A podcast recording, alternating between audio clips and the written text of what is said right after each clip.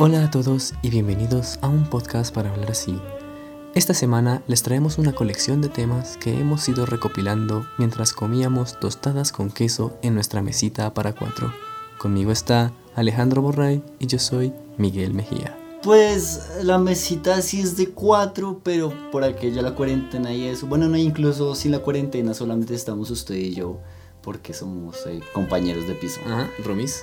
Eh, y también cabe recalcar que es una gran mentira que vayamos a hablar así. Sí, la verdad es que los temas que vamos a hablar no dan para hablar así.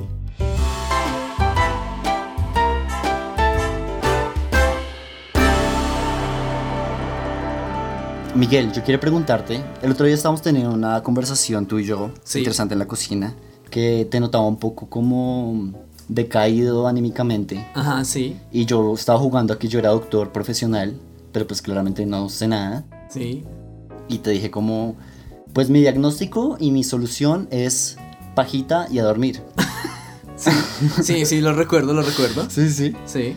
Eh, pero luego me quedé pensando como, ¿qué pasaría si realmente un médico, un profesional, le, te, te diera como esa solución a, a un problema que hay que llegar? O sea, ¿tú qué harías como, lo demandarías, te reirías, lo tomarías como acoso? No, no creo que lo tome como acoso, Ajá. Pero es más que todo porque soy una persona de, de- que me vale todo un poco nada, Ajá. me importa nada. Pero te, te lo tomarías en serio como de... No, no, no, me lo tomaría como una broma, sí. Si, lo- si luego ya veo como está ese silencio incómodo de... O sea, "Oh, lo, es inter- en serio. lo- lo interpretarías como que, como que, ah, se está riendo de mí, me está diciendo que no tengo nada. Sí, y- sí, y que todo exactamente. bien. Ajá, ajá. O, Ok. o- o que de pronto me va a decir como, no, pero doctor, en serio, ¿cuál es el diagnóstico? O sea, se me está cayendo el brazo. Yo creo que no, no, no, no. Sí, sí, de verdad me dice como, no, es en serio, esto está aprobado en un instituto alemán, que si un hombre cinco minutos antes de dormir se hace una pajita, mejora instantáneamente todos sus problemas de salud. Yo le diría, pues doctor, pues yo no sé alemán, a lo mejor usted leyó un artículo que yo no. y, Muy ah, bien, pues, muy bien. Esta noche lo pruebo, muchas gracias. Y también quería preguntarte, ¿alguna vez te ha pasado que algún, algún profesional de, de algún área, sí, alguien como con, con cierta jerarquía, llega y te sugiere que, que te masturbes? No, no me ha pasado, no, no me ha pasado. Porque a mí sí, ¿En serio? quería compartir esa historia. Ok, Queridos ok. oyentes, es que yo estudié cine y televisión Sí. y me acuerdo que una vez en un ejercicio de guion escribí una escena y me acuerdo que llovían como camaleones. Mi profesor le gustó mucho y me dijo como Alejandro, esta imagen es bellísima. Te recomiendo que tengas mucho sexo, que te emborraches, que salgas de fiesta. y me acuerdo mucho como correr con, con eso a mostrárselo a mi novia del momento. y decirle como, parce, me- no, no soy yo, es, es la ciencia. Necesito esto. Necesito esto. Ayúdame a concebir mi arte. ¿Qué te pasa? Mi madre me ha pillado. ¿Te ha pillado haciendo qué? Pues, ¿qué va a ser? Estaba solo. ¿Te refieres a...? ¿Qué te ha pillado? No sé, me quedé pensando como que tanto subestimamos la masturbación. Pero bueno, ¿de qué nos vienes a hablar hoy, Miguel? Es un tema serio ya. Ok, o sea, todo lo- toda la antítesis a... Sí, o sea, empezamos con un tema light, así para que la gente se desacostumbre, de repente, ta, masacres. ¿Usted sabe qué ocurrió en 1945 específicamente? ¿Lo tiene presente así esa fecha en su, en su memoria? Eh, la fi- el final de la Segunda Guerra Mundial. No, tranquilo, yo, o sea, yo tampoco lo sabría. Más o menos por esas fechas. Está en mis notas, Ajá. pero sí más o menos, porque en 1945 Ajá. ocurrieron los bombardeos de Hiroshima y Nagasaki, Ajá. ¿sí? Sí. Y esto, digamos que desencadenó varias cosas, una de las cuales es la que le voy a contar. Ok. Y es que Stalin dice, esta gente de Estados Unidos como que tiene un programa nuclear bastante agresivo. Ala. A la carachas, ellos como que tienen una cosa ahí y como que me está medio molestando. Ajá. Entonces dijeron, nosotros también podemos, ¿sí? Sí. Entonces mandó eh, incrementar bastante el programa nuclear de Rusia. El problema era que Rusia no tenía como el conocimiento de, de este tipo de ciencia tan avanzado como lo tenía Estados Unidos. Ujú. Entonces lo que hicieron fue, con sus espías, empezaron a robar ese conocimiento y generaron una base secreta detrás de lo que se conoce como los Montes Urales, que es como la barrera natural entre Europa y Asia. Ok. ¿Listo? Sí, sí, sí. Y ahí generaron su primera base nuclear, Mayak. Mayak se llamaba. Mayak. Mayak. M-A-Y-A-K. Acá. Acá. Pero no acá, sino detrás de los Montes Urales. vale, esto fue más o menos por entre 1945 y 1948 empezaron a la, bueno, empezaron y terminaron la construcción del reactor. Además, porque también lo que pasaba era ahí, era que al final de la Segunda Guerra Mundial, como en las negociaciones que se hicieron, eh, la importancia de Estados Unidos más que nada era como que ellos tenían el potencial nuclear que nadie más tenía en el mundo, ¿no? Ujú. Entonces era como, nos van a escuchar porque o si no, pues destruimos el mundo. Entonces era como, ah, pues vale. Y lo otro, lo otro era que y Rusia llevaba la otra mitad, era porque ellos habían puesto como la mayoría de muertos de la Segunda Guerra Mundial, ¿no? Entonces querían hacer una, a ver si te sigo, querían hacer como una base nuclear para competir con Estados Unidos y, y como, pues eso ya es el inicio de la Guerra Fría, ¿no? Ajá. Ok. Aquí lo que ocurre es que el mayor problema es que, como te dije, ellos no tenían el conocimiento, lo tenían que robar. Pero robar no es la forma más efectiva de investigación, ¿sí? No, no sigue el método científico. ¿sí? Siguen la parte de observar, pero pues hasta ahí. Por lo que ellos tenían que como conformarse con las migajas que dejaban Estados Unidos. Entre las cosas que se les olvidó robar fue detallitos como cuidado del medio ambiente, ¿sí? Y protocolos de seguridad. Entonces estamos hablando de que dentro de Mayak manejaban el plutonio con las manos. Ah, muy ruso. Sí, o sea, sin camisa, iban, mataban un oso para el desayuno y después cogían el plutonio y decían, chao, carreta, voy a trabajar a la planta. Y así nació Vladimir Putin. Ajá, exacto. En esas condiciones nace el presidente de Rusia. Putin me gusta bastante. Creo que la estabilidad es importante. Y ahora no veo que haya ningún sustituto idóneo. Pero sí, ellos o sea, no tenían, digamos, protocolos de seguridad los más adecuados. Y además de eso tuvieron que construir, debido a este reactor, una ciudad secreta. Entonces crearon la ciudad 40 y todo esto es con, bueno, proyecto ultra secreto del gobierno. Las personas que vivían ahí eran declarados perdidos en acción, como desaparecidos y borraban sus registros. Y a cualquier persona que le dijeran del proyecto y no quisiera irse a vivir a Ciudad 40, lo ejecutaban.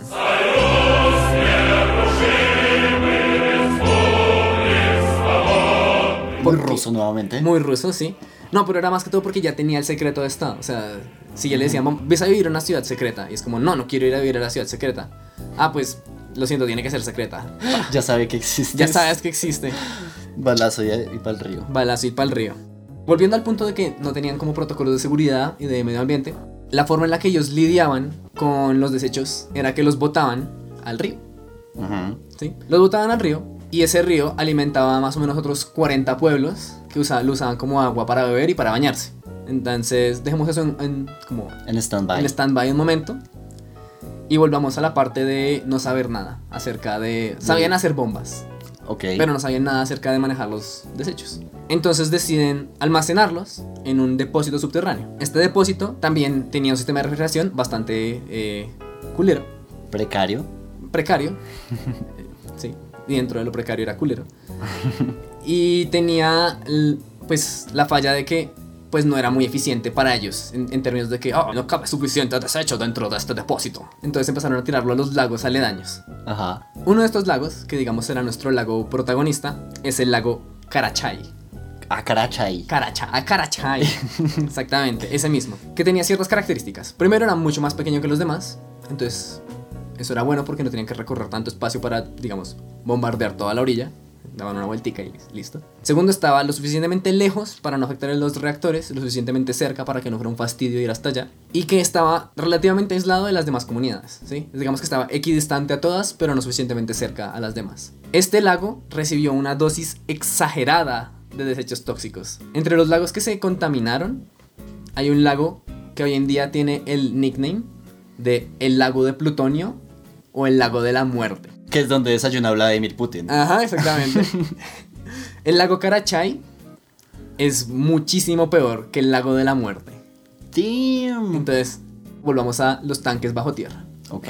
Un día de estos pasa lo que tiene que pasar y uno de esos tanques explota. La explosión tiene una magnitud equivalente a 100 toneladas de TNT. y genera una nube contaminante de un kilómetro de alto de material radioactivo. Esta nube pues se esparce por kilómetros a la redonda afectando todas las poblaciones. Ajá. Este evento, no sé si sabía, yo no sabía hasta que empecé a investigar esto, hay una escala para medir qué tan desastroso es un evento catastrófico nuclear. Los únicos dos eventos que están por encima de este en escala Ya son- vino, Chernobyl. Ajá, y Fukushima. ok. Ajá. Es lo único que está por encima. Pero en número de afectados, este es peor. Porque al ser tan secreto, el gobierno demoró una semana en avisar a las poblaciones afectadas que estaban en, en territorio irra- irradiado. Tan rusos. Pez mutante atrapado en la laguna. ¿Es responsable la planta nuclear? Yo creo que de, de cualquier gobierno Bueno, sí. corrupto. Eh, ah, no puedo argumentar contra esa lógica. Ok. e incluso siendo así, la evacuación duró 11 años. Damn. ¿11 años? 11 años evacuando personas. Parce, los que salieron de últimas ya estaban con Ya estaban cuarto acá. ojo. Incluso, si, si recordamos la parte del lago y del río en el que botaban los desechos, para cuando los habían evacuado ya había personas con graves síntomas de envenenamiento por radiación. Y cuando llegaron a sacarlos, evidentemente les dijeron, hey, tienes envenenamiento por radiación. Ellos, Adivina qué. exactamente. Porque era un secreto, el Ajá. reactor era un secreto. Entonces lo que les dijeron era que había una extraña enfermedad que no sabían muy bien qué era ni cómo había pasado, pero tenían que irse de ahí. Enterraron los cultivos, mataron el ganado y quemaron las aldeas. Pero por la radiación. O sea, Por la radiación. igual que en Chernobyl cuando hicieron lo mismo, pues en toda la zona afectada. Exactamente. Ok. Pero ahora falta la parte 2. Y es que volvemos al lago Karachay. A Karachay. A Karachay. El lago Karachay siguió acumulando radiación. Y yo no sabía tampoco esto. Pero usted sabe que es un hexabequerels. ¿Exacoque? Hexabequerels. Exabequerels. No sé, no tengo a Google aquí para preguntarle cómo se pronuncia. Pero es como la medida en la que se determina qué tan radioactivo es un lugar. Ok. Karachay tenía 4.4 de esta medición. Chernobyl tiene 5. ok. Y bueno, está el lago ahí tranquilo, siendo radioactivo, mientras no te acerques todo bien. Pero eventualmente el lago se seca. Ujú. Y uno diría, ah, bien, pues se seca, lluvia ácida, eventualmente se irá.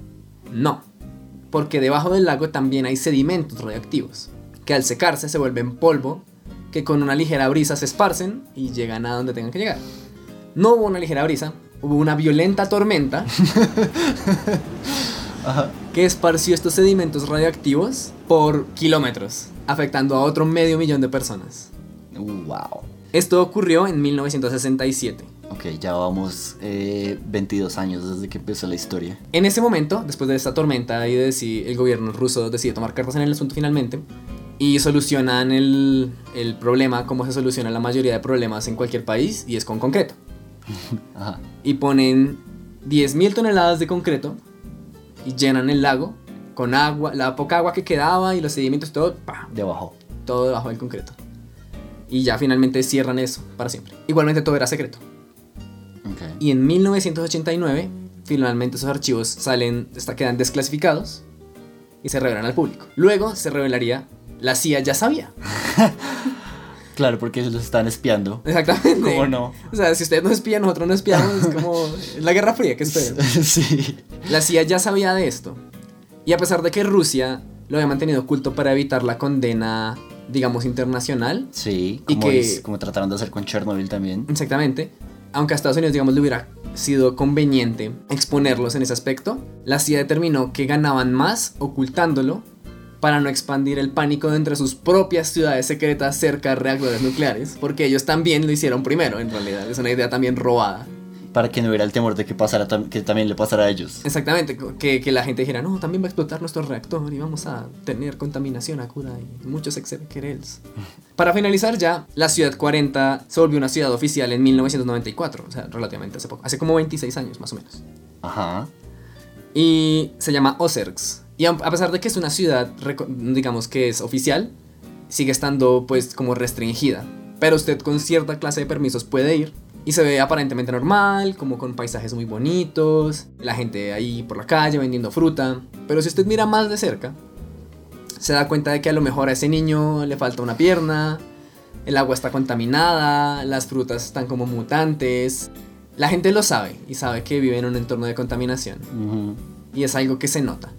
Y esos hermosos paisajes, la mayoría, si no es que todos, son zonas de no puedes ir, porque ese hermoso lago en el que dan ganas de nadar, te daría con estar unos 30 minutos al lado, ni siquiera en el agua, sino al lado del lago, suficiente radiación para matarte. Wow. Pues muy bien, entonces, ¿cómo se llama la ciudad? La ciudad se llama Osersk. Osersk, no sé, no soy ruso. Entonces, Oserx es una ciudad como cualquier otra, a pesar de su radiación. Sí, como cualquier ciudad con más o menos radiación, sí. Y en las calles venden, por ejemplo, cosas normales de ciudad como drogas. eh, hay, hay, hay, sí, hay jíbaros por ahí. Jíbaros radioactivos. Oye, pero ¿qué, qué nivel, además de drogarse, como estar expuesto a la radiación Ajá, un tiempo? sí. ¿Será que eso afecta el, el efecto alucinógeno de las drogas o algo? Perdón, perdón que hable tanto de drogas, es que, bueno, tú lo sabes porque vives conmigo. Sí. Y siendo 2020, he llegado un poco tarde a empezar a ver una de las mejores series de televisión, no según yo, sino pues según la, la crítica y mucha gente. Les estoy hablando de Breaking Bad. Y algo bueno de haber llegado tarde a esa serie es que me permitió como revisar muchos de los artículos y cosas que salieron en su época a través de- de- del tiempo ya como en retrospectiva. Y me encontré con algo muy interesante sobre Breaking Bad. Seguramente va a ser spoilers, pero esto es un resumen de... Sí, yo me vi, yo me vi el ¿Sabes de qué se resumen, de, te, de te lo resumo así nomás. Pero me vi el resumen de Metástasis, la versión colombiana. Entonces no sé si sea lo mismo, así que asumiré que sí. Yo creo que sí es lo mismo. Pero bueno, lo que iba es que no sé si usted sepa que en la vida real han habido casos de Walter Whites. ¿Ah, sí? Ajá. Resulta que más de lo que uno creería ha pasado como que, o sea, no son exactamente calcos y de hecho no es que la serie esté inspirada en alguna de estas historias, aunque a lo mejor y sí, pero digamos no está directamente basada en hechos reales, pero sí han habido muchos casos y me di la tarea de organizar un top 5 de los mejores Walter Whites del mundo real. Yo soy el que toca la puerta. Yo no estoy en peligro. Yo soy el peligro. Lo espero, lo espero con ansias, lo espero con ansias. Ok, entonces, bueno, Breaking Bad nació en el 2008, o sea, la serie Sí. salió al aire y empezamos a encontrar una serie de casos a partir de eso. Entonces, ahí hay una pregunta que plantearse si es que la serie inspiró a personas como con situaciones similares a las del protagonista a llevar estas acciones. Pero entonces, eh, vamos a empezar en nuestro número 5 con Irina Christie. Ok.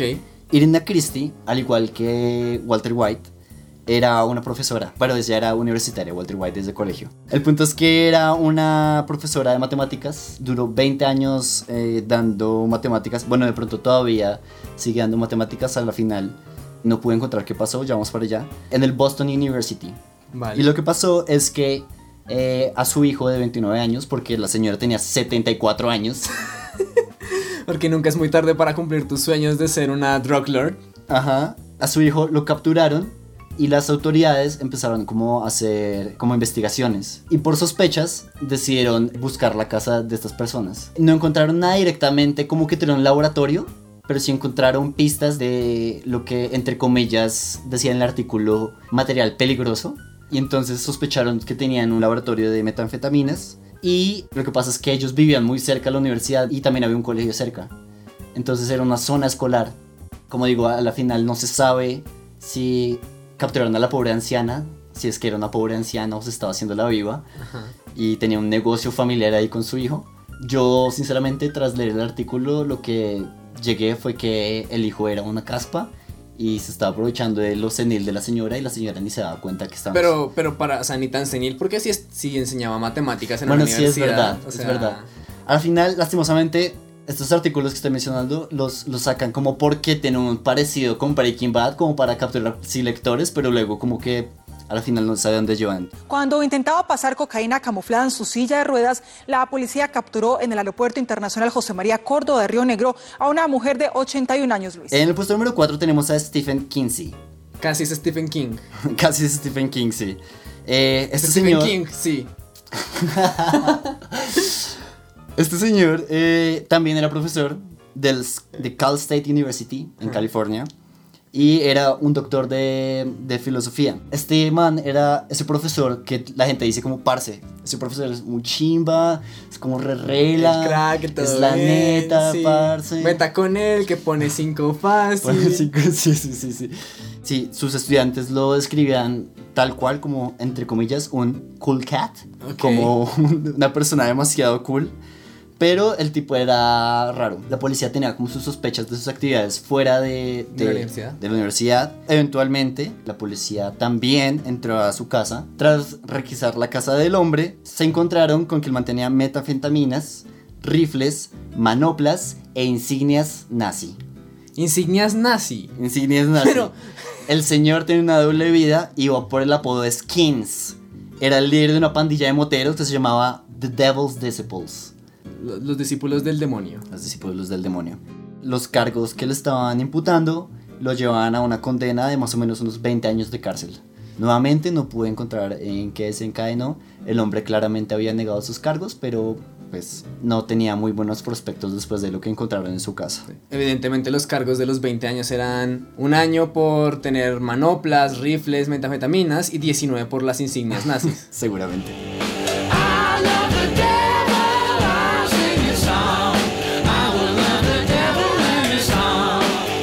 En el número 3 tenemos a Anthony John Scott. Este, a diferencia de los anteriores, no estaba en Estados Unidos, estaba en Australia. Y a diferencia de los anteriores, tampoco era un profesor. Pero sí tiene un punto de comparación con Walter White, porque este también era un paciente terminal. ¿De cáncer? No. El hombre tenía un problema cardíaco. En los últimos 15 años, eh, para el tiempo en que se había escrito esta, este artículo, que fue en el 2016, había tenido cuatro infartos. Uf, pero también eso es mucha suerte. Hay gente que le da uno y pff, caen. sí. Pero el punto es que el hombre sabía que en cualquier momento se iba a morir.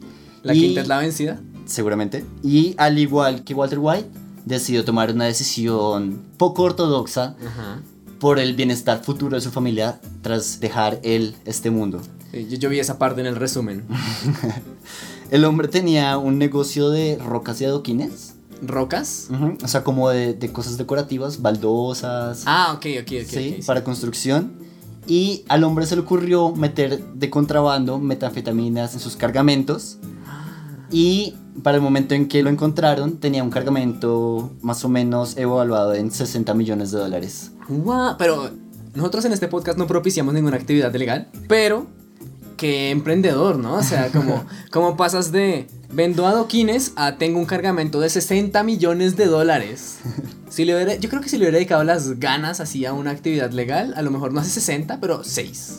Pues tenía, ya, tenía, ya tenía un negocio de importación y los traía de Asia. Ni Stephen Kingsley, que fue el anterior que habíamos habl- hablado, el nazi, y Anthony John Scott cocinaban la, la metanfetamina. No como Irina Christie, que parece que sí, en su, O sea, que- en su que si sótano, lo o ella sido, o su hijo La lo- cocinaban, lo o sea, está en contacto con la cocina de ella. Anthony John Scott era papá de cinco criaturas, fue condenado a 19 años de cárcel. De pronto le siguen dando infartos y sigue sobreviviendo, no lo sabremos. Descubrió luego que era inmortal. Y que todo eso fue para nada, que en realidad no eran infartos, sino sustos muy grandes y el doctor le decía en broma, ¿sabe qué? Es un infarto, pajita y para la cama. Hola a todos, mi nombre es Dave y hoy les contaré cómo logré volverme un hombre inmortal. Sí, escucharon bien, nunca voy a morir. Pero bueno, llegamos a nuestros últimos dos y los últimos dos son los más interesantes. ¿Sabe por qué? ¿Por qué? Porque estos últimos dos, adivine cómo se llaman. Uy, no sé, ¿cómo voy a saberlo? Se llaman Walter White. se llaman igual que el protagonista de la serie. Eh, uno de ellos es muy popular, seguramente los, los seguidores de la serie, los muy fanáticos, ya conocen este caso. Igual va a pasar por él brevemente, pero antes va a pasar por otro Walter White que es un poco menos conocido. Este hombre tampoco era cocinero. Cocinero Sim- de metafetaminas. No, no era cocinero de metafetaminas. Ni chef. Ni chef. Ok. El hombre era un vil narcotraficante. Tenía 53 años para el momento en que le hicieron esta condena y tiene la particularidad de que Walter White se muere a los 52 años en la serie. Se podría decir que se salió con la suya un año más que el protagonista de la serie. Ok. Lo atraparon porque su hijo había seguido sus pasos, muy lindo de él, ¿no es cierto? Ah, claro, sí, de tal palo tal astilla. Y habían tenido una, una discusión así como cuando se agarra con los papás y se agarraron a balazos. Al hombre, el, el hijo le hirió con la bala. Ujú. Eh, y claramente, pues, ¿qué iba a pasar? No iba a aparecer la Rosa de Guadalupe, apareció la policía y lo cogió. Para el momento en que lo investigaron, encontraron dos pistolas, una bolsa con 15 mil dólares. La verdad no estoy Dinero seguro. de cambio, sí, como las vueltas de un Supongo pedido. yo que Sí. tenía exactamente como un... Sí, porque si el otro tenía 60 millones en el camión, este con 15 mil dólares se lavaba la, la cola. Sí, sí, yo creo que sí. Además llevaba varios años en estas actividades. No, eso entonces era la mesada. Pero bueno, de pronto no le iba tan mal porque a este solamente lo sentenciaron a 12 años de prisión. ¿Sabe que no tuvo entrenamiento en el negocio de los adoquines? Yo creo que entre mover adoquines y mover cargamentos de droga hay un paso. Sí, sí, sí. No, adem- además que usted en un cargamento de adoquines pues obviamente puede meter cantidades mucho más grandes. I still love you. Pero bueno, esto nos lleva finalmente al Walter White más conocido. Ajá. Este, curiosamente, su captura, su primera captura, porque fue capturado dos veces, fue en el 2008. Año en que, si volvemos al círculo completo donde Se empezó esto, se estrenó esta serie. Entonces uno nunca va a saber si la serie tiene algo que ver con este caso. Pero bueno, este hombre vivía en Alabama y era un carpintero. Y duró 10 años cocinando metanfetaminas. Pero no era cualquier metanfetamina. Al igual que el Walter White de la serie, la gente decía que este cocinaba la mejor meta de todo el, condado. Eso sí, a diferencia de la serie, en la serie hacen, hacen muestreos químicos y la, lo que cocina Walter White es lo mejor por su composición química. Como que es súper pura y súper estable y no sé qué. Este hombre obviamente no hacía nada de eso. El, hombre, como ya dije, Era carpintero. era carpintero y le había enseñado a hacer metanfetamina a un tipo como en Oklahoma. Como que le había enseñado a, a ponerle yodo al final de la preparación, que le daba como. Él lo nombra. Hay un video de, de Vice que ustedes pueden buscar para expansión en la, en, la, en la historia, que se llama The Real Walter White. El tipo dice como que le daba piernas, o sea, como que le daba un, le, le daba un arranque más, más duro y como que el efecto pateaba más. El hombre empezó trabajando como medio tiempo, como dividía su tiempo entre la carpintería y luego de noche era cocinero de, de meta. Y finalmente la demanda se lo terminó comiendo porque a la gente le gustaba mucho y se terminó abandonando su familia y se fue a mm, como a un lugar re lejos porque también la policía se estaba Lo como- encontrando. sí estaba como re, re alerta en la zona entonces decidieron como alejarse buscar un espacio grande donde pudieran cocinar y, y cocinar el tipo comparte una particularidad con, con el Walter White de la serie y es que tenían un abogado corrupto también como, como Saul Goodman que el, el de la serie este no sé cómo se llamaba pero lo que sí sé ¿En metástasis? en metástasis. Pero lo que sí sé es que en el 2008 cuando lo iban a capturar, lo llamaron, el, el abogado lo llamó, le pidió que le pagara para contratarle, como para que dentro de la legalidad pudiera compartir información con él, porque si no estaba contratado no, no podía compartirle nada. Entonces Walter White le, le, le pagó uno- unos cuanticos mi- miles de dólares y le dijo que la policía estaba muy avispa y que ya le estaban siguiendo el rastro. Que dejara de hacer lo que estaba haciendo y volviera como a trabajar y eso. El hombre ya no tenía familia, no tenía trabajo ni nada. La policía lo terminó encontrando. Y en 2008 Lo capturan. lo capturan. Pero, eso sí, se queda un poco corta la información. De alguna forma el hombre termina en libertad condicional, termina sentenciado inmediatamente. Y en 2012 lo volvieron a, a encontrar. Pero por- a- ¿bajo qué cargos? no sé, esa es la parte que se queda un poco corta la, la historia. No estoy seguro, traté de buscar, pero no estoy seguro por qué lo vuelven a, ¿A capturar? a capturar. Le ponen una fianza de 2 millones de dólares. Y por alguna razón el juez se arrepiente y decide bajarle la fianza solamente a 10 mil dólares. Con tal de que entre como a una cosa de rehabilitación. Porque a diferencia del, del Walter White ficticio, este sí era un junkie que, que estaba rellevado. Uf.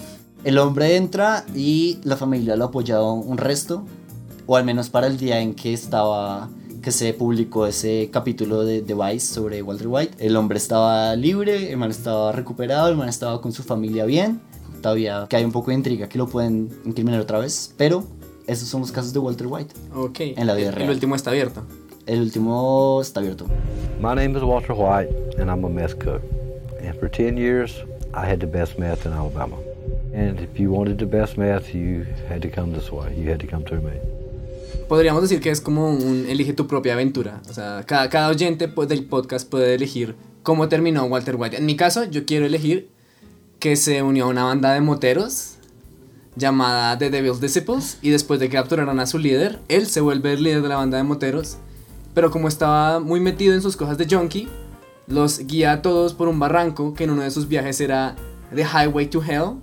Ajá. Y mientras estaban escuchando la canción de ACDC, efectivamente todos caen por el barranco y todos llegan allá, cierran el el, círculo de sus vidas y los discípulos del diablo se encuentran con su maestro.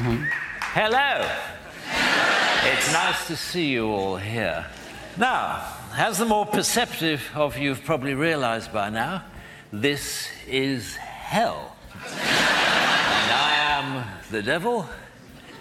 Good evening.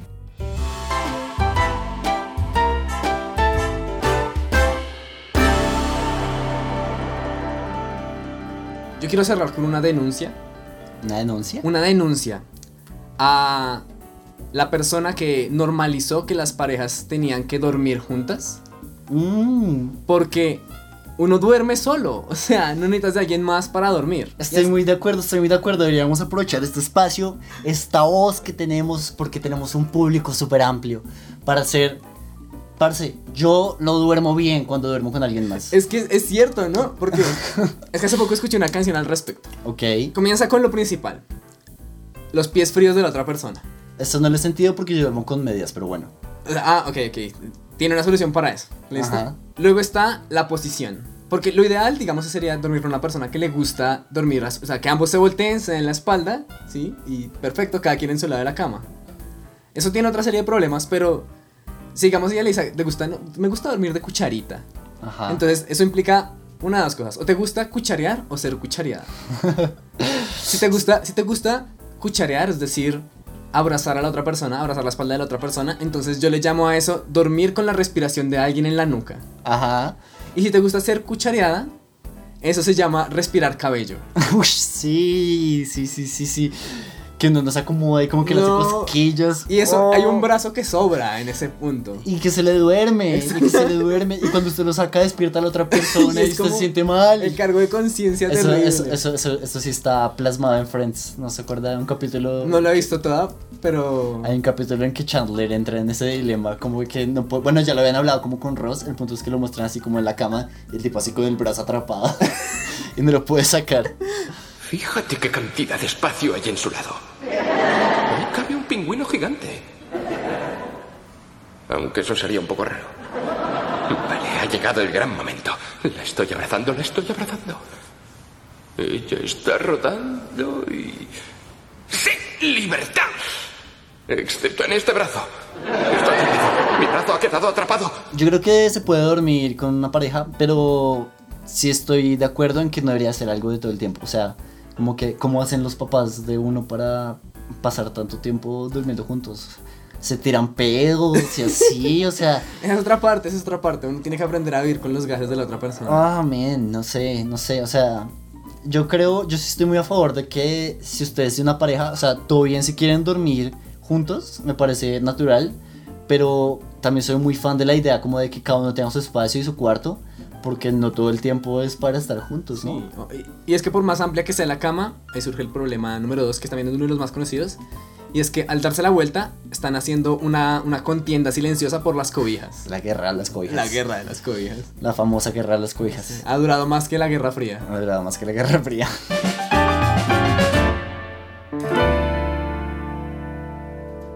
Y bueno, espero que les haya gustado este capítulo de un podcast para hablar así. No olviden seguirnos en nuestras redes sociales, arroba para hablar así en Twitter y para hablar así en Instagram. Allí podrán estar al tanto de nuestros futuros episodios, nuestros planes y tal vez encuentren alguna otra cosa más. También si pueden, busquen a Alejandra Ruiz, nuestra artista, en Instagram.